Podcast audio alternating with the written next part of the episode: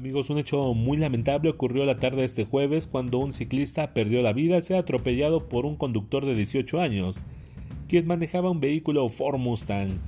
Los hechos ocurrieron sobre Eje 8 Sur en la colonia del Valle Sur. Hasta este lugar llegaron paramédicos de protección civil de la alcaldía Benito Juárez, pero nada pudieron hacer. El hombre ya no tenía signos vitales.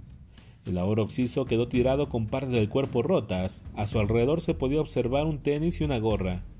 Metros más adelante quedó el vehículo Ford Mustang, debajo de él la bicicleta. La madre del fallecido llegó hasta este lugar y con un llanto desgarrador lamentaba la pérdida de su hijo.